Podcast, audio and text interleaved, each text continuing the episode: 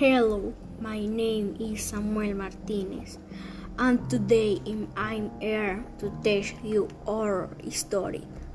Cállate, herrada mal. Ha ha ha. The inhabitants of Bogota say that from my meetings you have heard a mule galloping herrada because she going alone and instead through the city. It is said that a man named Don Alvaro enjoyed reading a small, small, constant children closer. He away and peek in great house where a at and dark light into the next.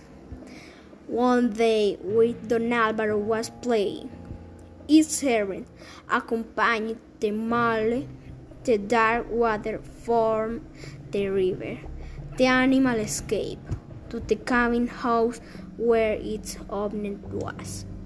Surprised, Don Alvaro asked him to pick up every night, and so happened when Don Alvaro died.